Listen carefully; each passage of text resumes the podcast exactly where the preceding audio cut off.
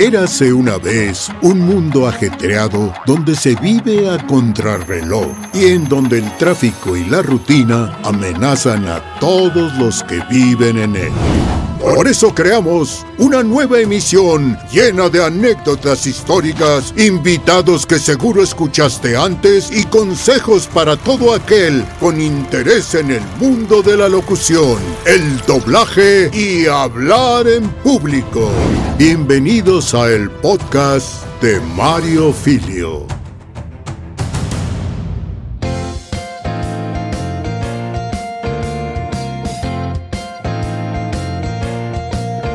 Podcast más y qué bárbaro. Esta serie de podcast dedicada al, al, doblaje cantado se está poniendo cada vez mejor y estamos cerrando con broche de oro. Iba yo a decir, como decía mi mamá, con broche de presión, no, pero es con broche de oro, porque hoy está con nosotros una, no solamente una talentosa cantante y actriz, además una de las mejores directoras eh, de música para doblaje, que es Maggie Vera, mi amiga, fuerte aplauso. Oye, esos gritos, oye, pero esa banda, oye, ¿quién la trajo? Te trajiste, pero si al estadio, yo estoy escuchando hasta la tambora, la oigo, mira, la oigo. ¿Qué les pasa? Son unos barberos, nada más porque está guapísima. Bueno, pues claro, es una hermosa mujer y además una talentosa. ¿Cómo estás? Bien, Marito, y tú feliz de verte, feliz de estar aquí contigo este, este día tan de, de, de tarde nubladita, pero rico. Ajá. Qué gusto estar contigo. Gracias. Y además padre, porque fíjate que este podcast lo grabamos con una plataforma que se llama Squadcast, Ajá. que nos permite grabar a distancia y así hemos grabado los últimos cinco o seis meses. Eh, padrísimo porque nos vemos, estamos en contacto, Sí. aunque el, el podcast es solo de audio. Pero podemos este, eh, ver nuestras caritas y. Pero parece que estás aquí a un ladito, casi te hago así de, ay Mario, mira. Oye, no, estoy me estás "Ay, pellizcando". Mario. No, no, Ay, espérate, con el codo. Así de, ay, Mario. Oye, Maggie, qué gusto porque cómo han pasado los años, ¿verdad? Tantos, tantos años de conocernos. Ay, Marito. Eh, eh, me acuerdo una vez que estábamos en Sweet Sync y este y alguien alguien llamó a mi teléfono. Era un, un ex galán y me acuerdo mucho que tú viste el teléfono y como salía el nombre te pusiste así con mi teléfono. Te habla fulanito, te habla fulanito. me acuerdo tanto.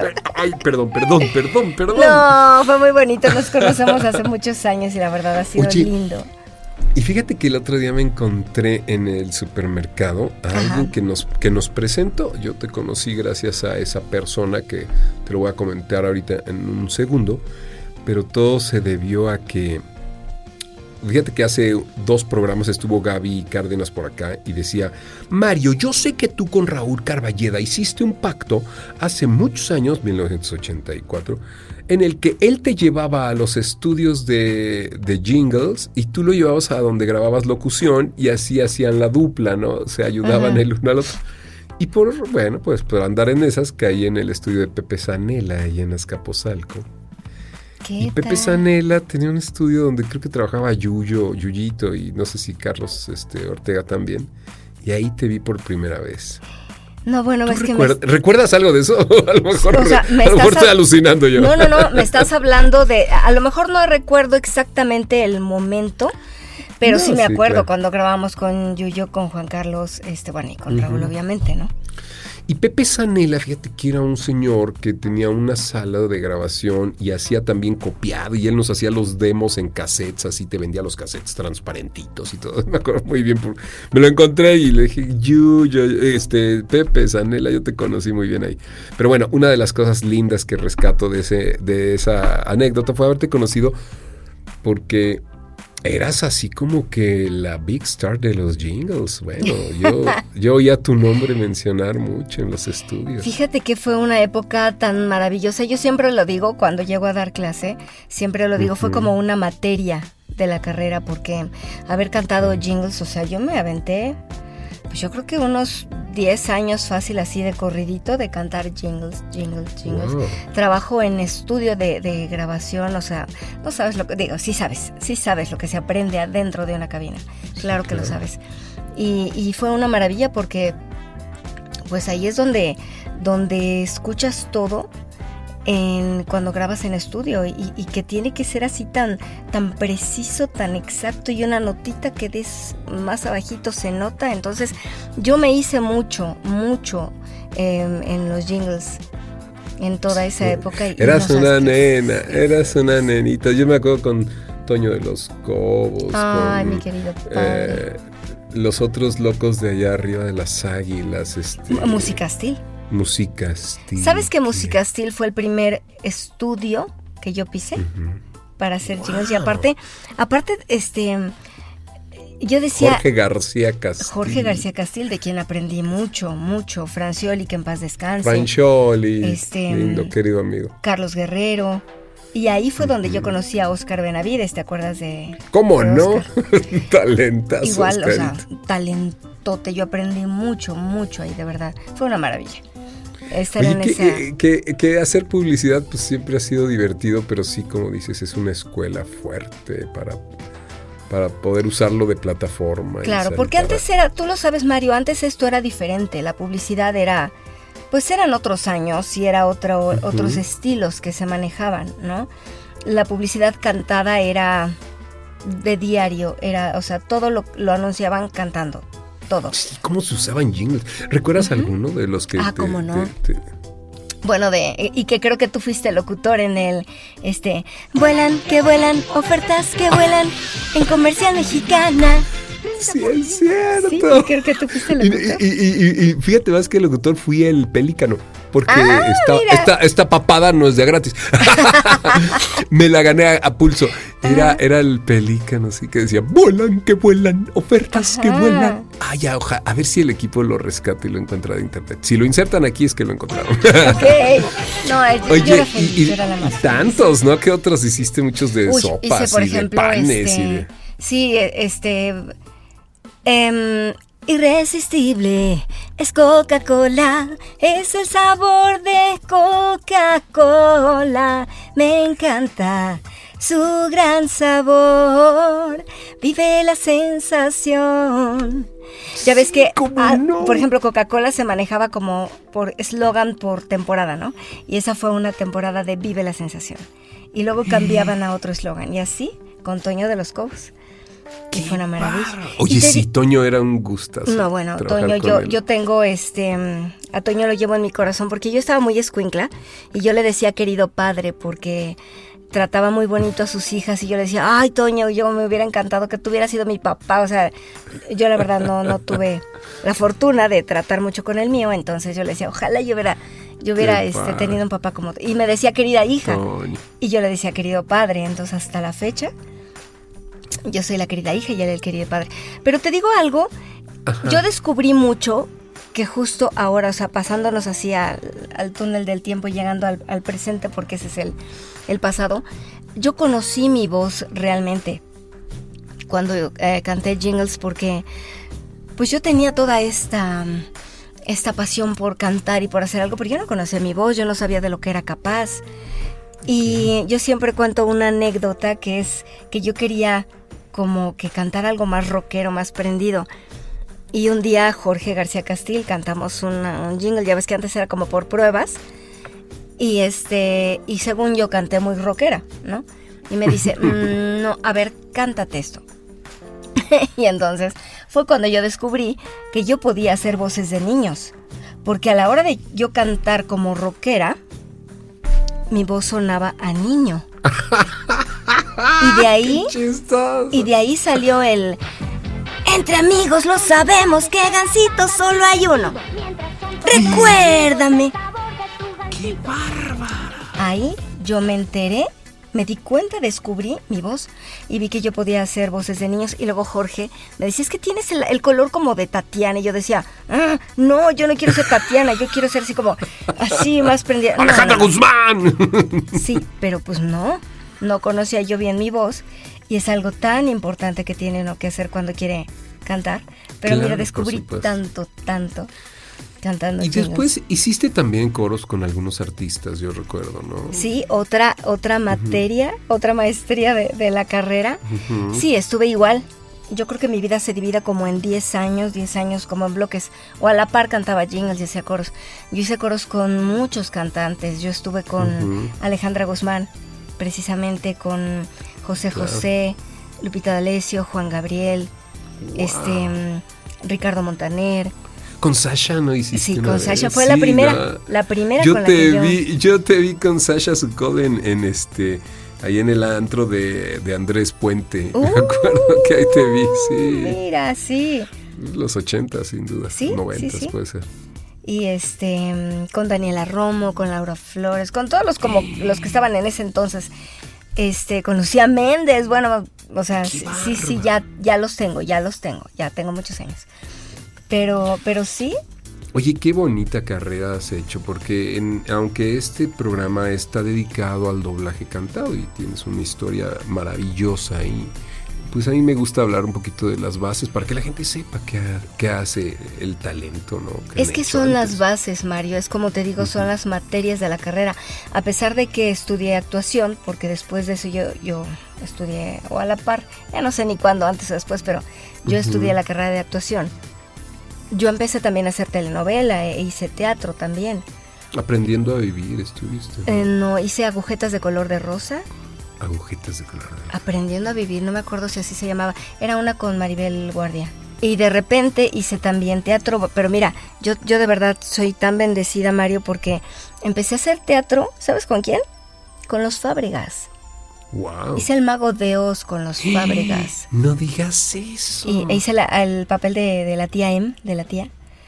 Qué o sea, lo primero que hago en teatro y, y hago eso, entonces. Y, a, con y al Fela mismo, y con sí. el señor.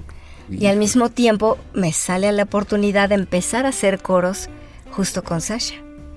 De, ¿Qué cosa? Porque yo cantaba y conocía a Claudia Pizá. Claudia Pizá me, uh -huh. me, dice, oye, están buscando a alguien para que, que vaya al coro. Y yo, bueno, yo, la música siempre ha sido mi pasión. Y de ahí yo dije, me voy a cantar. ¿Por qué tu familia tan talentosa?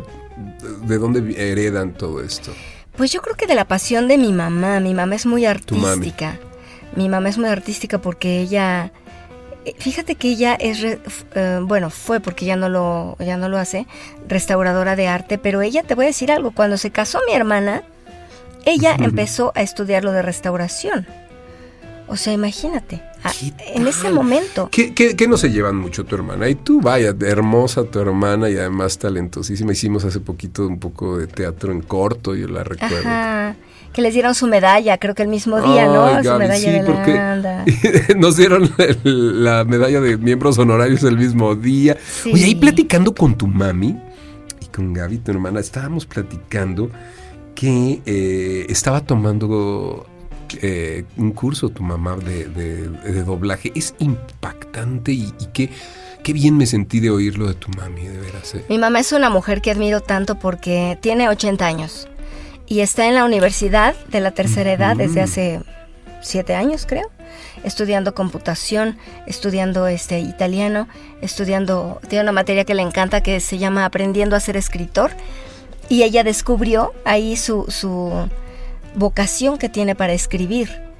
Y junto con sus compañeros este, hicieron un libro, escribieron un libro, cada quien sus historias, pero editaron el libro y tienen un libro. Entonces, qué imagínate qué maravilla. Y nos contó que estaba en la, mmm, ¿cómo se llama la esta universidad de, de, de, de, la gente mayor, verdad? De la tercera edad, sí. De la tercera edad. Uh -huh. Admirable. Yo, yo me sentí tan bien de, oír esto. Y, sí, es un ejemplote. Sí, porque además, bueno, vaya, este, todos cuando nuestras madres, nuestros abuelos, nuestra gente mayor está haciendo cosas, de, nos sentimos orgullosos, pero hay que ser realistas. Eh, todos vamos a, pasar por algo si Dios nos da vida y, y, la mente no se muere mientras la estemos alimentando y tu mami, claro. híjole, yo, yo, ese día platicaba con, con, tu hermana, con Cecilia Gabriela, le decía, qué orgullo debes, qué orgullosa y qué ejemplo más grande de tu mami para ustedes. La verdad sí, la verdad sí, no, no es porque sea mi mamá, pero de verdad ella, eh, cuando éramos niños todavía, ella tuvo la oportunidad de entrar a trabajar a la compañía de luz porque mi abuela trabajaba ahí. Bueno, trabajó ahí muchos años, pero ella entró al departamento de, este, de, de dibujo, de hacer planos. Mi mamá no es arquitecto. Yo la vi adentro de, de su estudio un año, mañana, tarde y noche, haciendo planos, estudiando, estudiando. O sea, es qué Cuando yo digo, cuando yo digo así de que, ay, ya esta vida no vale nada, yo digo, no, o sea, a mi mamá y digo, No. ponte, ponte a hacer cosas porque tu mamá te lleva la delantera, pero en serio. Iba mi suegra con nosotros ese día cuando nos entregaron la medalla de Landa y, y- y platicábamos con tu mami. Estaba emocionada, nos contaba lo que estaba haciendo. Es de la misma edad de, de mi suegra, que también está muy activa y está excelentemente bien. Pero nos quedamos así todos cuando vimos su emoción. Estoy tomando clases de doblaje y quiero actuar y no sé qué. Sí. ¡Wow! Sí, porque le platiqué, gusto, fíjate que le platiqué a Maru Guzmán que andaba con un poquito de problemas de salud. Le dije, oye, mi mamá está en esta universidad, ¿por qué no vas a ver? Bueno, Maru fue, es la más feliz, se metió a las clases, ella empezó Ay, a dar Maru, clases ahí de es teatro. Una reina, sí. Y formó su grupo de los alumnos de ahí y ella les dio el, el- el curso este. No, no, no, qué honor tener a una maestra de ese calibre. No, y estar- imagínate. Oye, cuando te dicen, ah, yo quería dedicarme al doblaje, pero pues ya estoy grande, ya tengo 30, ay, me hubiera encantado. Dices, No, no, no, no, porque yo, yo la verdad a todos los compañeros les digo, ¿por qué no armamos un, un taller para, para adultos mayores? Mario, ¿tú sabes cuánta gente se necesita se necesita. para, para este, el, el, se- siempre en cualquier película ves el abuelo, el señor, el papá, el más grande, y de repente son muy pocas las actrices de una cierta edad, ya más adultos, pero tiene que haber variedad. Sí, Y mucha gente piensa que ya, que, que como ya tienen cierta edad, ya, ya no pueden estudiar. No, Ya no, tienen ya que no. estudiar. Ay, no, qué padre. Oye, hermosa, vamos a ir a hacer un recorrido rapidito para conocer de tu carrera, para que te oigan todos nuestros amigos, porque normalmente esta presentación dura cinco minutos y oímos un demo de la gente que... Pero nosotros estamos entradísimos y ya nos colgamos. Vamos a oír un poquito de tus personajes para que la gente te recuerde, te asocie, que te tienen muy presente sin lugar a dudas, porque no paras, estás bien, Lucas. Y, re- y regresamos para seguir platicando con mi queridísima amiga Maggie, que Claro que que sí, Marito. no tardamos. Estoy vestida de reina de la primavera de la vecindad y ando buscando un acompañante para mi fiesta de coronación. Eso no te importa. ¡Listos! ¡Listos! ¡Fuerza! ¡Fuerza de tiempo! Esta vez no escaparás, Rancid. A veces, uno siente que tiene muy poco que ofrecer para marcar la diferencia. ¿Cómo se atreven? Todos aquí tratando de decidir mi futuro. Yo no soy un premio que hay que ganar. Mushu, si tanto te preocupa, ve a vigilar. Oh, hola chicos, no sabía que estaban aquí. ¡Eres el gatito más bonito y precioso de todo el mundo! ¡Claro que sí! Y pensar que ese hombre horrible te tenía para él solo. ¡Ajá! Así que tú eres la Fa Mulan, ¿eh? Sí. Y también en Aladdin Jasmine. ¿Qué te pasa, princesa? Y creo que hasta Blancanieves o quién más. Lo siento. sí, hay muchas ¿Qué princesas. pasa? Estás bien loca. Fíjate que qué bonita, de verdad. Yo, yo agradezco tanto este camino en el que me puso la vida porque yo no lo busqué, Mario. Yo quería estudiar derecho y yo quería este es- eh, hacer algo forense y yo quería ¿Qué est- te parece? yo quería hacer otra cosa, pero ah, ah, por los jingles y por los coros y demás fue como a mí me llamaron para hacer el casting de la película de Aladino. Yo no hacía Ajá. doblaje. Yo, yo hacía coros, muchos coros, muchos jingles. Y de repente me invita eh, Walterio Pesqueira a hacer, con quien cantaba jingles, me invita a hacer la prueba del tema de un mundo ideal. Y me dice, pero haz también la prueba, quieren que hagas también la prueba. Entonces, eso que yo no sabía, porque no es así de que yo estudié doblaje porque yo quiero algún día. No, yo no lo busqué y de repente me dijeron, ¿qué crees? Que te quedaste con el personaje, pero no vas a cantar. Y yo así de, "Ah, El doblaje te buscó a ti. sí, el doblaje. No vas a cantar el buscó". tema. ¿Quién cantó el tema? Analí. Analí le quedó precioso, le quedó muy bonito, pero tú sabes que Disney busca siempre así lo más idéntico al, al producto Wow. original. Y este, pues la verdad sí lamenté mucho no, no haberlo cantado, pero, pero bueno, pero hice la voz de la princesa maravillosa Jasmine. Eso en el 92, según recuerdo. ¿no? Ah, ah, bueno, tenías, tenías ocho años. Ya sabías hacer doblaje en la noche.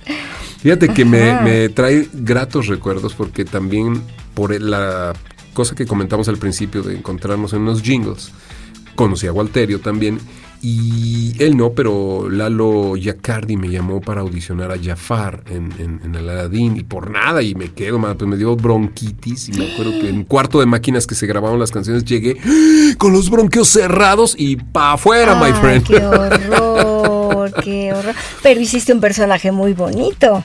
Ay, También. amiga, pues eh, sí, la verdad es que después cuando pudimos este recuperar lo perdido y, y llega eh, Mulan, eso ya fue más para acá, ya fue como seis años después, ¿verdad? Como en el 98, 99. Claro. ¿no? Ah, claro, el personaje que hiciste fue de, fue de Mulan, claro. Ajá, que era ese asistente del emperador que es un... es patético, es patético.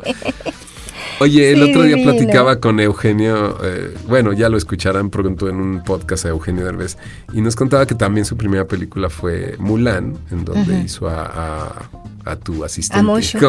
¿Cómo? A Mushu, al dragoncito, a Mushu. Oye, eh, bueno, antes de que entremos con Mulan, este, yo te quería preguntar una cosa. Eh, la princesa Yasmín en Aladdin fue un parteaguas, o sea, sin lugar a dudas te abrió muchas puertas, ¿no? Para seguir haciendo doblaje. ¿Cómo no? Mira, te voy a decir la verdad. Claro que me abrió puertas porque el decir yo hago la voz de, de la princesa Jasmine, obviamente Disney en ese momento, pues obviamente película de cine, yo llegué como si fuera Star Talent. Pero también mucha gente como no me conocía, también fue como, ¿y tú quién eres? Porque obviamente y con todo respeto para nuestra especialidad, pues hay mucha gente formada y picando piedra. Sí. Que de repente llegue alguien que sí, igual y yo he hecho otras cosas, pero que de repente le dan un personaje. Hubo alguien que me dijo un día, mejor no digas que hiciste a la princesa. No me digas eso, amiga. Mejor no digas porque es como, sí, sí, porque de repente era así como que, ¿tú qué? ¿No?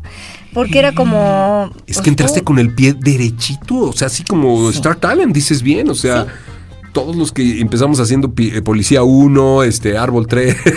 Pero te digo algo, Mario, finalmente yo, yo con toda esa conciencia y respeto, yo, o sea, yo me regresé, sí, mi princesa, Disney, cine, pero yo me fui a hacer sala, a hacer Árbol Claro. 3, a hacer ambientes, a todo de donde se empieza.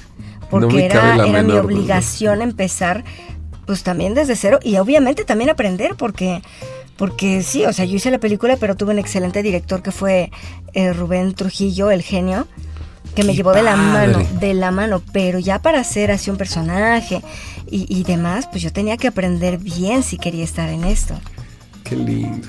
Y me La me imagino que ha seguido haciendo a, a Jazmín en las. eh, pues luego se hacen algunos cortos o algunas eh, En materiales todo. para. Justo hace On poquito, Ice, sí. hace poquito, bueno, hay muchos, ¿no? Estos este, shows en hielo. Se hizo una, como si fuera una, este, un cómic, que se ve el, este, el, el cómic y así, ¿no? Jazmín y el globito aquí, ¿no? De lo que dice, y pero era, era eh, con el diálogo, ¿no? Con De- audio. Ajá, con audio. Entonces, es, y, y tiene poquito con Don Panchito siempre. Entonces, Oye, y sí. también en, en- en Ralph, este Wi-Fi Ralph entraste cuando salen todas las princesas ahí, ¿no? Ay, eso fue una maravilla, eso fue una maravilla que a ti también te quedó divino tu Ralph. Fue una maravilla porque imagínate hacer a las tres princesas que salen en la misma No, no, escena no, estás loca, qué y aparte decir, a ver, ¿cómo, qué voy a hacer para lograr, que bueno, mi voz es mi voz, ¿no? Pero para lograr que se escuchen lo más diferente posible. Entonces lo que hice fue a ver quién es la que habla más grave. Mulan. Pues vámonos primero a buscar lo más grave de mi registro para hacerla muy cool, muy casual. Y, este, y grabé a Mulan. Después, pues Jazmín un poquito más, más linda y todo, sin llegar a Blancanieves. Yo tenía que ir midiendo, ¿no? Que no sonara Blancanieves, pero que no sonara tanto a Mulan. Un término medio. Y luego Blancanieves, que ya sí se va totalmente. Sí, es una nena, claro. Entonces, que pudiera sonar. y creo que lo logramos. Creo que sí Ay, lo qué bonito. Acabo de ver la, la de Blancanieves, este, la versión redoblada. Y, me pareció rarísimo que el otro día viendo, no sé qué canal de cable, estaba la versión original, con el audio original. Y, de, y, y luego me tocó ver la de la doblada y dije, ¡ay! esa es en la que trabajaste tú. Yo recuerdo, yo hice a Doc, pero solo en el voice match de las canciones. Ajá. Doc, el- uno de los enanitos. Y bueno, eh, el oírte ahí me, me emocionó mucho porque pues sí, eras también este... una- otra princesa, muchas princesas, tu historia de princesa, todas las nenas quisieran ser una Sí. princesa. Y sabes qué, Mario, que con el tiempo me di cuenta, porque a veces uno no lo valora, ¿no? Vas teniendo un personaje, ay, qué padre grabé este, ay, qué padre grabé este, pero no valoras realmente em, lo que vas haciendo hasta que pasa un tiempo como ahora, ¿no? Que ya pasaron veintitantos años y que sigo haciendo a, a Yasmín y que Sí, hice a ¿Cómo Mulan. puedes? ¿Cómo Y de puedes? Tu voz es la misma. No te creas, cantando de repente ya digo, "Ah, ah, ah". pero ¿sabes qué es lo padre? Que mm, el- te hablo de este punto de, de valorar lo que haces porque de repente yo dije, "Ah, alguien, alguien pensó en mí, alguien apostó por mí, alguien creyó en mí, confió en mí y me dio estos personajes. Porque a veces con una, cuando uno va en este camino, dices, ay, este fulanito, y, y te- luego te dejas llevar, ¿no? Por, por lo que oyes en Radio Pasillo y porque si este habló mal, sí, sí es cierto. Y de repente Es dices, espérame, yo, alguien creyó en mí. Yo siempre digo, este, valoren al director que los elige, porque si tienes tal personaje, es porque un, un director pensó en ti. Entonces no es nada más de que No, te pero tu, tale- tu talento también te ha abierto puertas. Sí, Yo no, insisto, bueno, es- por esto de que supuesto, llegues pero- con el pie derecho a, a un estelar, pues no es nada más que el resultado de tu talento, de toda, tantos años de trabajar a- en frente a los micrófonos, en los escenarios. No, Maggie, eres una chica muy talentosa. Yo te Ay, recuerdo también con las. Te recuerdo cuando lanzaron el, el Cartoon Network haciendo a las chicas superpoderosas ¿Te también. acuerdas? ¿Qué, qué haces a burbuja ahí? A burbuja, pero fíjate que yo hice, yo había hecho la prueba para Bellota, Ay, qué raro. porque hacía la voz como de niño, ronquita, hice la prueba para Bellota y eh, me dijeron también, a ver, haz también la prueba de burbuja. Entonces era muy diferente porque burbuja hablaba así y Bellota hablaba como niño. Entonces gustó, gustó mejor el, el- el tono de burbuja y me encanta porque no sabes ese personaje otro, cómo le gusta a, a todos nuestros amigos, los fans, cómo gusta ese personaje. Ahora que oíamos este resumen de tu trabajo, yo te oigo en muchas de estas cosas que han marcado la infancia de tantos de los millennials que ahora son nuestros escuchas, podescuchas, Ajá, sí. y que también acuden a muchas de estas reuniones en donde tienes, bueno, salvo la pandemia, antes se hacían estos espectáculos maravillosos en, en las convenciones, tienes una producción increíble tú, o sea, tú haces, tú haces un show en el escenario con tus personajes. Sí, sí, la verdad es que sí, cuando me empezaron a invitar a estas convenciones, yo dije, bueno, ¿qué hago? Porque finalmente tengo la ventaja de que hago doblaje y también canto, Y también he cantado openings. Y, y hacías escenarios, claro. Y entonces lo, sí lo armé por la escuela que yo tenía de cantantes, de haber hecho shows con cantantes. Y dije, a ver, ¿cómo lo armo de manera que sea como algo fluido? Que no sea nada más de que, a ver, ¿quién tiene una duda? ¿Quién tiene una pregunta? Sino más bien vamos a darles un show. algo, tú- un show. Entonces, un espectáculo. así lo armé, ¿no? Un- una canción, un diálogo, una canción, un diálogo. Entonces es muy fluido y la verdad me ha funcionado mucho. Qué me bárbara. No, yo cuando, cuando me enteré de la producción que traías y cómo te presentabas con esa... Pues sí, a ver, tenemos que darle esa dignidad a nuestro trabajo, esa prof- ese profesionalismo que siempre has tenido siendo niña. Oye, pero... Vaya, íbamos a hablar del doblaje cantado y lo vamos a hacer ahorita después del corte, pero yo quería dejar en claro todo tu trabajo en el doblaje. Anime también has hecho un buen, ¿verdad? Pues he hecho, este, sí, sí he hecho más Canciones cantado. para... Ah, canciones. He hecho más cantado, eh, pero digo, sí he hecho algún personaje, a lo mejor no tan importante. Ah, hay una serie que se llama Black Clover, este, que hace poquito la hice, con Angie Ok. Villa que me invitó y Perdón, no me acuerdo del, del- del personaje. Ya ves que llega así, vete a loop tal y no sé qué, y graba. Y, Son y rarísimo, el, el anime es rarísimo. Ajá, Sí, sí, sí. pero las canciones sí, canto los openings y endings de Sanseiya, algunos de Inuyasha, algunos de. Pokémon. Y también tengo no. la fortuna de dirigirlos, de adaptarlos y dirigirlos también. Y pues, la No, mi feliz. amiga. Pues de eso queríamos, justo para eso te invitamos, fíjate. Vamos a un corte, estamos en el podcast de No, Maggie bueno. Vera, estamos Queremos en el podcast. Necesitamos mucho tiempo para tu podcast, amiga. No tardamos, no perdamos el tiempo. En un momento regresamos al podcast de Mario Filio. Hola, mi nombre es Magalí. Yo he tomado varios talleres en Nemefilio, incluyendo caracterización, manejo de intenciones, locución comercial, doblaje. Mi experiencia ha sido que como actriz se me han abierto puertas en el ámbito profesional que no creí que podía tocar. Ellos comparten experiencia y sabiduría y siempre acompañan el proceso de cada alumno, lo que hace que siempre quieras regresar. Experiencia. Emilio. Desde el maravilloso mundo de podcast de Mario Filio, estamos de vuelta.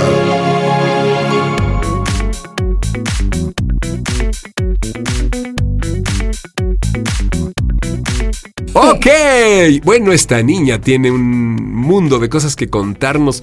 Maggie, eh, hemos tenido un par de programas hablando del- de, la música en el doblaje, de, del... ¿Cómo le decían? Ay, alguno de nuestros invitados dijo algo así como canto sincrónico o, actuación sincrónica, Eh. pero también música sincrónica. No sé. Dobla- ¿cómo- es que mira, ya le hemos puesto de muchas formas, A ¿no? ver. Doblaje musical, canto Eso, para eso. doblaje, este, canto sincrónico, este, pero finalmente pues son es el digo yo yo lo llamo doblaje musical. Porque finalmente es el doblaje, pero en el área musical. Eso me gusta. Que no tienen, y, hemos llegado a la conclusión de que no tiene nada que ver con cantar en un escenario, ni cantar en el teatro, ni cantar eh, este con un artista. O sea, es bien distinto el, el doblaje musical, ¿verdad? Es muy diferente a todo lo demás. Mira, sí, no, Mario, porque finalmente la actuación es nuestra base. La actuación son nuestros cimientos, porque ¿cómo le das vida, por ejemplo, quien haya cantado este el tema del jorobado? Con ese dolor de sentirse feo, de, de estar ahí en una torre y que quiere ser libre. ¿Cómo le da? Mira, te lo platico y se me hace la piel chinita. Sí, E- esa, esa vida, ese dolor, ¿cómo se lo da si no es con la actuación? Es actuación. a Claro, es una interpretación. que- Claro, porque no es nada más cantar. Mira, me ha tocado también que mucha gente, este, mm, omitiremos nombres, eh, pero hay muchos compañeros que igual y cantan, cantan bonito, pero no interpretan. afinados. Sí, claro. Sí, y les falta toda esta carga emocional, ¿no? Porque es actuación, porque finalmente igual estamos doblando a un personaje que está en la pantalla, que le tienes que dar vida, así como es el diálogo, y a lo mejor si el, si el actor, como me pasó a mí con Jazmín, eh, si, si hay alguien diferente que sea el cantante y el actor, tienes que buscar que sea así como que el match de la voz, lo mismo, el mismo color de voz, para que el sentimiento venga a lo mejor de una frase y se ligue a lo cantado Y que suene así, pero así, que no se note. Es que entonces acá eso que pasaba cuando muchos empezamos, que unos cantaban y otros actuaban, pues lo que ha buscado las eh, compañías ahora es que sean los actores los que cantan o las actrices las que cantan o los cantantes los que actúan. Mira, antes yo creo que se buscaba mucho el, ni se hacía el intento incluso por ver si el actor podía cantar. Ah, Inmediatamente buscaban un cantante y a veces voice ni, match, ni- sí. ajá, o a veces ni siquiera buscaban tanto el voice match, ¿eh? Y, y ahora se cuida mucho eso, pero mucho, mucho. Y ya de inicio se busca también que el actor cante. Si es una serie donde va a haber canciones, pues ¿para qué buscas uno y uno? Buscas Sí. de una vez un casting donde haya un actor que cante, que ahorita ya hay muchos y cantan divino. De repente se abrió un portal divino para y todas esas oportunidades para tantos actores que, que cantan y que cantan tan bonito de verdad y que, y que son actores. Bueno, eso es una maravilla que ya podemos hacer, ya no es de que, pues no hay quien cante, no, claro que hay. Ya hay gente preparada. Sí, a mí me sorprende de pronto ver a, actores americanos que de pronto bailan y todos bailan muy bien tap y de repente cantan y así cantan precioso y actúan y son unos maravillosos actores. Entonces, esto es parte del trabajo complementario de un artista que tiene que tener todas estas esta preparación, ¿verdad? Claro. Claro, porque incluso cuando, cuando no alguien, un actor no tiene tanta habilidad, yo les digo, tomen un, curso, tomen talleres de canto, porque igual ya vas a hacer un ambiente y van todos, ¿no? Los soldados y vamos todos a pelear, para que al menos sepas lo que es el ritmo y sepas lo que es el tono donde estás cantando y haciendo eso, así sean tres segundos. Wow. ¿Cuándo, ¿Cuándo, empezaste a dirigir? Porque tú has dirigido para Disney, pero has dirigido también para otras compañías, ya lo sé. Claro. Mira, yo empecé para a dirigir canciones una vez en Candiani. Adrián Fogarty fue el primero que me dio la oportunidad de dirigir canciones, porque yo vi canciones y la verdad, eso que dices así como que, ay, como que hay algo que no me gusta como yo lo veo, pero creo que yo lo podría hacer y nunca lo había hecho. Y le dije a Adrián, así salió de mi bocota, yo las dirijo y nunca había dirigido. Y me dijo... mi pequeña bocota. y me dijo, sí, y yo, ¿sí?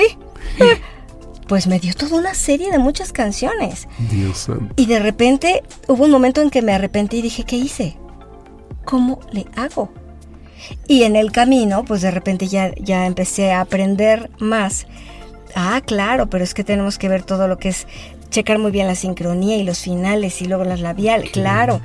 Entonces ahí fue donde lo entendí y después, cuando me dieron la oportunidad de dirigir en Disney, también aprendí muchísimo porque ¿qué proyecto? ¿Qué proyectos en Disney? Cuéntame. Mira, el primero que hice en Disney fue uno que era este, eran unos sing-alongs que era de como de canta con nosotros. Ajá. Este y luego hice una película de, de el típico cuento de Navidad. Ok. Pero ya, ya de película eh, dirigí eh, Pocahontas 2, las canciones de Pocahontas 2. Este, dirigí también un tema de eh, que creo que fue de, La Bella, La Bella y la Bestia. Este dirigía al señor Ulises Mainardo en, no me acuerdo si fue algo de Blanca, a Don Panchito en Blancanieves, fueron varios, fueron Porque cantaste con muchos que estuvimos en el montón ahí en el, extraño mundo de Jack, yo me acuerdo que hacías uno de los niños cadáver o uno de esos. sí, sí. Y luego en el cadáver de la novia también. Ah, por supuesto, sí, el cadáver de la novia. Sí, también hice a, Victoria Everglot del cadáver de la novia. Señor productor, ¿podemos hacer 12 programas con, con Maggie, por favor, señor productor? Sí, la verdad es que he hecho muchas cosas, muchas. Y bueno, obviamente los coros, ¿no? Para las películas El Rey León, este, Las locuras del emperador. Ok. E incluso también, también los coros de, de, Aladdin, no, de Mulan. Este, y bueno, Frozen. Wow, o sea, has estado en muchísimas, en todas las producciones hasta las más recientes, porque pues bueno, Frozen es de lo más reciente que hay ahora, ¿no? Sí, llegó un momento en que ya no podía ir porque empecé a dirigir y ya no tenía tiempo y no sabes cómo, cómo... Sí lo he sufrido porque de repente sí es momento de decisión decir, ¿qué hago? O sea, voy a cantar, pero ya me comprometí para dirigir, no puedo dejarlo. Y ha sido, ha sido de verdad este, también terrible porque me invitó Jack Jackson a grabar para los coros de, de, este, de Muppets. ¿Te acuerdas de los que dijeron que eran los Muppets? No pude ir. Muppets. Las Muppets. Este, eh, fueron como dos, tres producciones que ya de plano ya ni me llaman, ¿no? Porque dicen, no, pues Maggie no puede. Y es terrible. Oye Maggie, ¿y, ¿y, cómo ha sido tu experiencia en la dirección musical? Esto de hacer cantar de pronto a gente que tal vez ellos no sabían ni siquiera que cantaban. o sea, esto de llevar hacia ese lugar a la gente que tú puedes, o la paciencia debe ser mayor, ¿no? Sí, pero ¿sabes qué me gusta? Que de repente descubrí también una paciencia que normalmente en la vida diaria a lo mejor yo no, no conocía o no tenía, pero una paciencia para hacer como, yo me llamo, que soy como un GPS, porque yo, yo te puedo decir exactamente en qué parte, en qué, en qué vocal quiero que subas y, y en qué parte quiero que bajes. Y a lo mejor ahí fue donde yo apliqué la escuela que yo tuve de tantos jinglistas como Toño de los Cobos, este, como, como Jorge García Castil, em, como todos ellos que me enseñaron. Yo creo que ahí fue donde, donde yo apliqué, y bueno, ya y también va de mi cosecha, ¿no? Pero, pero ahí fue donde yo empecé a aplicar lo que alguna vez alguien hizo conmigo. Y me encantó. Me encantó poder enseñar y poderles decir, primero que nada, tranquilo, porque también ha pasado, ¿no? Que alguien que está eh, montando una canción es, a ver otra vez, a ver otra vez, pues espérame. ¿Otra vez qué? ¿Otra vez al principio? ¿Otra vez el final? Sí, claro. ¿Qué le falta? O sea, por eso digo que soy un GPS, te digo exactamente qué es lo que necesito para que tú me puedas entender y entonces des el resultado que yo quiero. Ok, y en la dirección, ¿tú crees que si el director sabe lo que quiere y, y se lo sabe comunicar al intérprete y el intérprete lo entiende, pues ya nada más falta que lo haga, ¿no? Claro, claro, porque sí, me ha tocado dirigir también compañeros que, el- que no, o sea, de verdad, no, no, como dicen, tiene oídos de artillero, pero eso es porque no saben escuchar. Y es otra parte tan importante que también es como una, una parte de, de la materia que yo doy, el escuchar. Enseñar a escuchar, porque no sabemos escuchar, oímos, pero no escuchamos. Entonces, ¿Qué, eso qué es importante? importante. Sí, es la, es la base, ¿no? Como que es Sí. el principio, el oído Sí. nos guía, es nuestro, es nuestro radar, nuestro sonar, nuestro todo. Y para la vida diaria, ¿eh? Porque igual Sí. y alguien te dice, este, o tú le preguntas a alguien, este, ¿qué vas a hacer mañana? Y alguien te contesta, voy a ir aquí a grabar, no sé qué. Y tú oyes, pero no escuchas. Y a los dos segundos, entonces, ¿qué vas a hacer mañana? Y alguien te dice, pues te acabo de decir. Oímos, pero no escuchamos. No escuchamos, no ponemos atención. Oye, y esto de que la voz mm, humana, todos tenemos un- una línea melódica al hablar, o sea, incluso que se puede repetir, ¿no? Y que se, que se- se- se cicla. Por ejemplo, cuando oyes a un, a un conferencista que dice...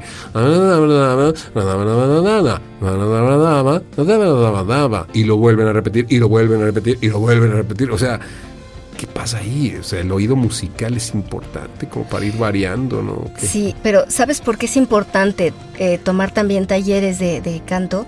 Porque tú sabes que al- cuando estamos doblando, diálogos, Ajá. estamos escuchando, aunque conozcas el idioma, tú puedes conocer el inglés, pero automáticamente tú, escuchaste ah, lo que acabas de, de decir.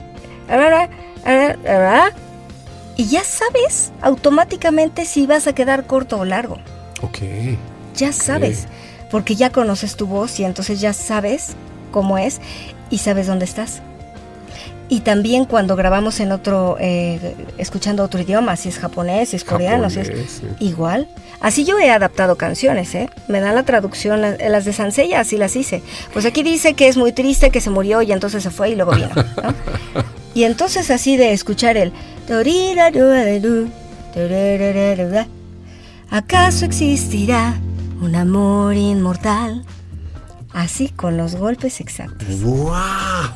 Qué ma- Por eso hay Oye, que te qui- saber escuchar. queremos oír un tema completito de tuyo, de, de- de- de- de tus, de tus canciones. A mí se me hace que tienes un preferido. ¿Cuáles de los que más te, te han jalado, de los que la gente aplaude, conocen bien? El de Sansella, el de, el de Por el Mundo, ese tema. ¿Sí? Ese tema, es- sí, ¿Lo escuchamos? claro que sí. Ah, ahí es tu podcast, puedes hacer lo que se te dé la gana, fíjate. Ah, bueno, pero entonces... ¿Quieres hacer ¿qué? una receta de cocina o enseñarnos a lijar un mueble? Tal vez a quitarle, a desparasitar a un perrito. ¿O ¿Qué quieres?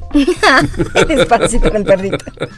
Pero entonces yo te lo voy a, te lo voy a poner así todo, todo este lindo con la música y todo. All right. O- o, entonces- quieres que te lo cante en, en No, aquí a vamos a oírlo, vamos a oír la, la grabación. Entonces, nada más preséntalo, como tú sabes. Perfecto, pues este tema maravilloso de, de Saga de Hades de Sansella por el mundo.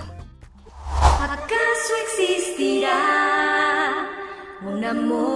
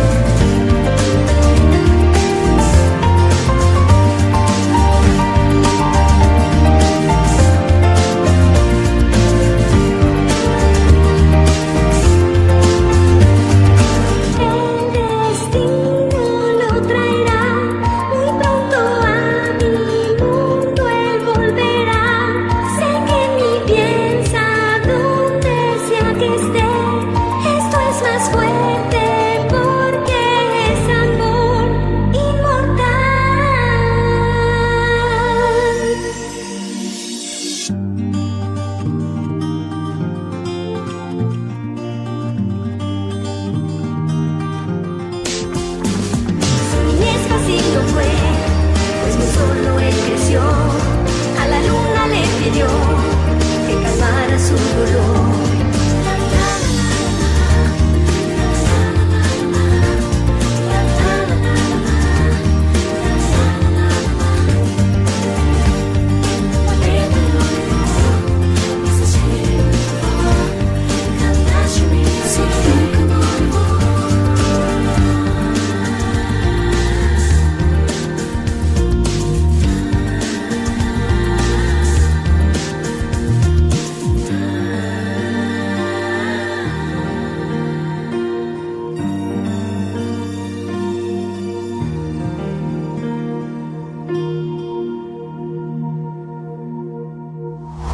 ¿Qué tal, amigos? Pues hoy estamos, de verdad, como dicen, como decían antes, de manteles largos. Estamos felices de tener a Maggie Vera y a una cantante con, además una actriz, una cantante, una directora, pues de verdad de, de- de las mejores que tenemos en, el, en México y en el mundo del doblaje, amiga. Tú has dirigido a gente muy importante, has dirigido a, también a algunos Star Talents, ¿sí?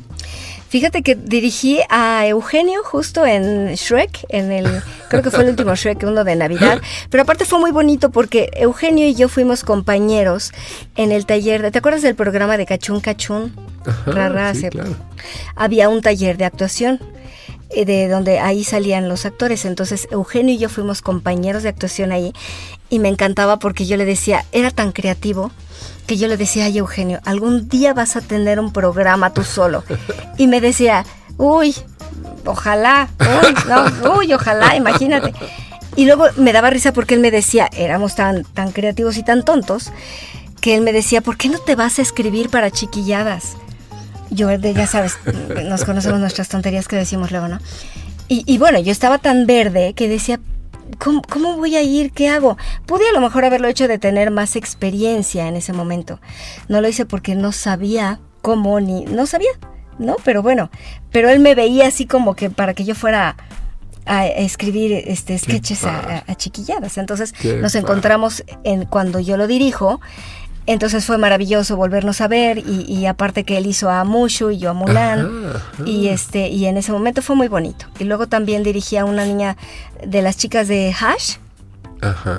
en Coraline. Este dirigía, ella dirigía a Laura Luz también para la misma película. Mm, ¿A quién más dirigí? No he dirigido muchos Star Talent, pero pero o se me está yendo alguno, pero al menos eh, estas personas, personajes que yo he dirigido, ha sido maravilloso. Ha sido interesante. Ha sido lindo, de verdad, ha sido lindo poderlos dirigir. Maggie, eres, eres de verdad un, un cofre con muchos tesoros y muchas cosas que compartir con los jóvenes. En este podcast, además de conocer y hablar de tus inicios, después de lo, de, las cosas relevantes que has hecho, después de esta experiencia en la dirección musical, a mí me gustaría que nos platicaras de, los nuevos proyectos, si se puede, de los que se pueda, de los que tengas en puerta y ya finalmente que nos dejaras algo para los jóvenes que es- desean eh, ocupar estos puestos en, en el mundo de- del doblaje y poder acercarse de pronto a que los escuchen también. Claro. Claro, pues mira, en cuanto a, a proyectos, ahorita que la verdad he estado con esta este, pandemia y un poquito antes, de repente dejé de dirigir porque tenía yo muchas series que eran, ya sabes, series que llevan años como My Little Pony. Este, Sí, que también eres uno de los polis. sí, también. Um, yo soy Fluttershy. Um, hola. Este, Dios. Tú estás tremendo. Y de repente como que terminaron todas las series al mismo tiempo. Y yo así de, ¡ah! ¡Se acabaron! ¡ah! Y eh, bueno, eh, por alguna razón o por otra, no, no, como que no me llegaba a mí algo nuevo de dirección. Después de tener, ahora sí como que tantos fijos en dirección por años, porque Pues sí. han sido mis series como que duran mucho. Y entonces, eh, pues me he dedicado a grabar más como actriz. Digo, sí estoy dirigiendo una que otra cosa, o canciones, pero, pero más como actriz. Y Qué ha padre. sido también maravilloso, porque dejé también la locución a un lado, porque no tenía tiempo, Mario, y es terrible. De repente era, este, tal casting, o me- una vez me pasó y sentí horrible, te quedaste en tal comercial, y tenía una dirección muy importante. Y yo dije, "Ch, ¿qué hago? No puedo dejar la, la- la dirección, ya me comprometí tuve que renunciar al comercial. Entonces No. también dejé de hacer comerciales porque estaba totalmente en, en dirigiendo. Entonces dices, "Mm, es, es tomar Pues, decisiones también. Como decían las abuelitas, el que deja de comer por haber comido no tiene nada perdido. ¡Qué bonita frase! y el que deja de trabajar por estar trabajando, pues no tiene Claro. nada perdido tampoco, claro. Claro. pero ahorita me encanta porque he estado grabando más como actriz Qué y entonces padre. estoy retomando la locución, retomando también este personajes y, y series y ha sido muy padre también. Con esta posibilidad de grabar a distancia también, ¿verdad? Sí, fíjate que ahorita esta pandemia a todos eh, de nuestra especialidad de doblaje, locución, nos ha dado una apertura maravillosa y a los estudios también, que ya se dieron cuenta que ya no tienen, ya no van a tener que rentar a lo mejor dos salas o dos estudios porque no cabemos, sino pues tantos se van a grabar remoto y tantos se van este presencial al estudio y tú puedes igual y hacer tu vida en una playa mientras estés mandando tus audios y tu Como tu ahorita, que Maggie está acostada en un camastro, oyéndola. Ah, oye el mar, qué rico, Maggie. Te estás mojando los pies. ¡Ay, nos das Ay, envidia! cállate, sí, nada más que me puse aquí un camastro atrás para que no se viera Ajá. y se escuchara el mar, pero yo le abro la puerta y está el mar. Ahorita ya hay ¿Esos ahí camarones? con. ¡Vas a comer camarones! ¡Ay, qué delicia! Por favor, sí, claro, y aparte Ah. como que una chelita así rico para el calorcito, Wow, oye. delicioso. Como dicen en el norte, vestidita de novia, así escarchadita de frío. ¿no? Vestidita de novia. Dicen vesti- chelita, vestidita de novia. No, bueno. Oye, y bueno, es que te puedes dar este lujo de trabajar a distancia desde donde te encuentres si tienes la tecnología y yo creo que tú eres una de las actrices y directoras y cantantes que sabe de equipos y tienes equipos. Pues, Tu hermano además es un ingenierazo y músico también, o sea... Sí, mi hermano me ayudó mucho, pero te platico rápido. Yo tenía, este, tenía el micrófono, bueno, tenía todo lo que tengo, lo que no tengo muy bien adaptado todavía es mi cabina, pero bueno, adapté una que es funcional, pero eh, el micrófono lo ocupaba, pues sí, para hacer mis castings o algo. En realidad no, por estar dirigiendo, en realidad no lo usaba tanto. Y de repente cuando empieza todo esto es como que, a ver, abres el cofre y dices, ¿qué tengo? ¿Qué tengo? Tengo un buen micro, este, mi computadora está bien, tiene, tiene este, buena memoria, tenía poquito que le había aumentado la, la memoria, el internet, pues vamos a, a solicitar más velocidad en la compañía. Y de repente dices, "Ten- tengo todo. Y aparte me puse a estudiar Pro Tools. ¡Qué Me padre! puse a estudiar y ya sabes, igual con algunos compañeros ingenieros, con mi hermano también, ¿no? A mi hermano que vive en brother. Cancún, Sí, a claro. distancia, él me decía, haz esto, haz esto, haz esto. Y, y todo fluye, tienes que buscar la manera de, de fluir, porque si no, Qué- no lo hacemos. Y bueno, la última parte ya para terminar y, y que nos dejes esto para los chicos, el doblaje sincrónico, eh, la actuación sincrónica o el, el doblaje musical requiere de nuevos talentos, siempre los va a requerir y escuchar de un profesional, de una profesional como tú el consejo es algo que los chicos están deseosos de escuchar. Es que, miren niños, les voy a decir algo. Y pone cara de maestra. Sí, claro, soy, soy Miss Maggie, la, vez que, la primera vez que me dijeron Miss Maggie, bueno, es que es tan importante la preparación, la preparación, pero ¿sabes qué, Mario? El que los chicos, los chicos y aparte la, la gente adulta, que busque la manera de seguir aprendiendo, porque un, un- un taller así de, de, eh, doblaje musical, hay muchos chavos jóvenes y hay muy poca gente más grande. Y dices, no, o sea, tú también puedes tener tu personaje que canta, puede ser un abuelo a lo mejor que cante y, ¿y quién lo va a cantar? ¿no? Claro, Hay claro. que prepararse, hay que acercarse y hay que atreverse. Ahorita estamos en un momento en el que todo se vale, hay que aprender de todo. Y lo más importante es creerte lo que haces, no que se te suba, una es muy diferente. Creerte lo que haces porque lo que tú proyectas en una frente a un micrófono o en donde trabajes, ¿eh? a lo que te dediques es la seguridad. Ok. Y la seguridad te la da el conocimiento. Y si aprendes, estudias y te sientes, sí, claro, siempre con un poquito de nervio y todo, cuando es lo, lo primero que vas a hacer, pero, pero que tienes esa seguridad de decir, yo lo puedo hacer, porque quiero aprenderlo y porque si me equivoco hay algo que debo aprender todavía y lo voy a aprender y voy a practicar y voy a hacer. Es bien importante. Y sabes que Mario, que como no nada más en nuestra especialidad como país, si todos creyéramos un poco más en, en nosotros, en lo que hacemos, en lo que somos capaces de hacer, creo que seríamos de raíz un país diferente porque no seríamos a veces un país tan agachón por el miedo. Tenemos mucho miedo y temor a que alguien venga y nos truene un dedo y diga, ¿por qué no sentimos esa seguridad como seres humanos? Un- ojalá y en las escuelas hubiera una materia desde kinder que fuera autoestima. Autoestima. Híjole. Ojalá, que- eso nos daría mucho. En estos tiempos, hablando de esto que nos comentas, estamos buscando siempre culpar a alguien de nuestras desgracias y, y si te dedicas de verdad a hacer lo que sabes y lo que debes y lo que, y lo que te sale bien, yo creo que eso es lo que tiene que hacer cada uno de nosotros, no solo en México, en Latinoamérica, en todas partes Claro. donde nos escuchan, para hacer un- una, una mejor vida para cada quien. ¿no? Dejar Claro. de estar echándole la culpa a los gobiernos, a, los- Exacto. a, a las empresas, a los dueños, a todo el mundo, ¿no? Y dejar el ego a un lado, porque incluso nosotros, Mario, que ya tenemos un nivel, que ya tenemos años trabajando en esto, todos sabemos que de repente hay algo que mm, como que es nuestro talón de Aquiles, ¿no? Y dices, ¿por qué no pedir ayuda?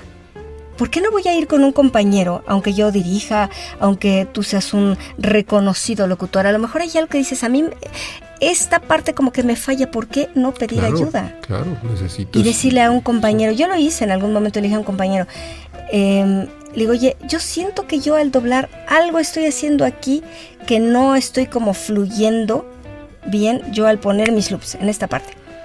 Y me dio dos, tres tips que de verdad yo dije, wow, gracias, fue Irving Dayan el que me. ¡Órale, ¡Qué Sí, padre! de verdad. Y bueno, imagínate, Irving Dayan, que, que, que mis respetos, es un excelente actor, pero ¿por Pero qué además no es, mucho más joven que tú, pero tiene una experiencia Pero y una experiencia. trayectoria maravillosa. O sea, qué, qué, qué Sí. bien habla de ti esto porque pues nos muestras y nos haces ver que nunca es tarde. No- nos re- reafirmas además lo que hablábamos de tu mami al principio, Eh, son una familia de mujeres emprendedoras, de mujeres que se reinventan y que creen que estudiar y prepararse es la base para salir adelante. Entonces, qué lindo consejo, amiga. Muchas Y que voy a, he visto yo de verdad, nada más porque no he tenido tiempo, pero los talleres de Mario Filio, te lo juro que me los he recordado decir de que, a ver, ¿cuándo puedo este chino puedo? Y chino puedo, pero en una de esas voy a caer. ¿Sabes Eres por qué? Porque también en, en cuanto a la locución, Mario, tú sabes que todo ha cambiado. Y de repente hay que renovarse. Sí, a lo mejor sí, yo traigo sí. un estilo que era el de hace años y tengo que renovarme. Entonces, allá me verás. Y tienes además con, tienes mucho importante. Sí, tienes mucho con qué, amiga, porque este con tu know-how, toda la experiencia, el background que tienes, te va a ser bien fácil switcharte a lo que es- están pidiendo ahora. Así lo vas a entender muy claro. bien. Gracias, hermosa. Nos has hecho Gracias un programa a ti. Me gusta mucho hablar con alguien que conozco desde hace tantos años, pero sobre todo alguien que es tan talentosa, tan activa y emprendedora. Te quiero mucho. Cuando le hablé para este podcast, la mujer más linda, accesible y, y dispuesta. Ay, es que yo feliz, Hijo, Mario. mano. Yo te quiero mucho, te aprecio muchísimo. Eh, digo, no, no se trata de, de nada más dar cebollazos, pero de verdad, Mario, yo a ti te, te reconozco mucho toda tu trayectoria. Te, hay mucho que aprender de ti también. Y, y te tengo mucho aprecio, te tengo mucho Sí, cariño. Entonces, mucho. Tenemos que vernos pronto para darnos a un abrazo y un beso Sí, fuerte, mi niña, por porque favor, la pandemia ya podamos. nos ha distanciado de la gente querida. Pues bueno, este fue un podcast her- hermoso. Ustedes sigan a- Divino, a, Maggie. muchísimas Las redes de. Maggie son. En Facebook es Maggie Vera. En, en Twitter es arroba este, Maggie-Vera. En Instagram es Vera, arroba Vera Maggie con doble, con doble M. Es que ese es mi correo. Vera M-A-G-G-I-E. Ese es, así estoy en Instagram. Eres una hermosa. Felicidades. Que sigas trabajando, que sigas siendo la mujer talentosa y exitosa que eres desde que te conozco. Hace poquito, pues tenemos 35 años, nos conocimos hace apenas 10. Fuimos casi compañeros de kinder, ¿no? Ahí nos conocimos. Un besito, gracias, hermosa. Te quiero mucho, Mario. Gracias por invitarme, de verdad. Qué, qué divertido, qué bonito. Muchísimas gracias. Sí, una charla deliciosa. Don Panchito, por favor, despide este podcast que ya me tiene cansado. Gracias por escuchar el podcast de Mario Filio. Sintoniza todos los programas en Spotify y Apple Podcasts. Esta es una producción de Mario Filio, Freddy Gaitán e Inspiral México. Para más información visita mfilio.com e inspiral.com.mx.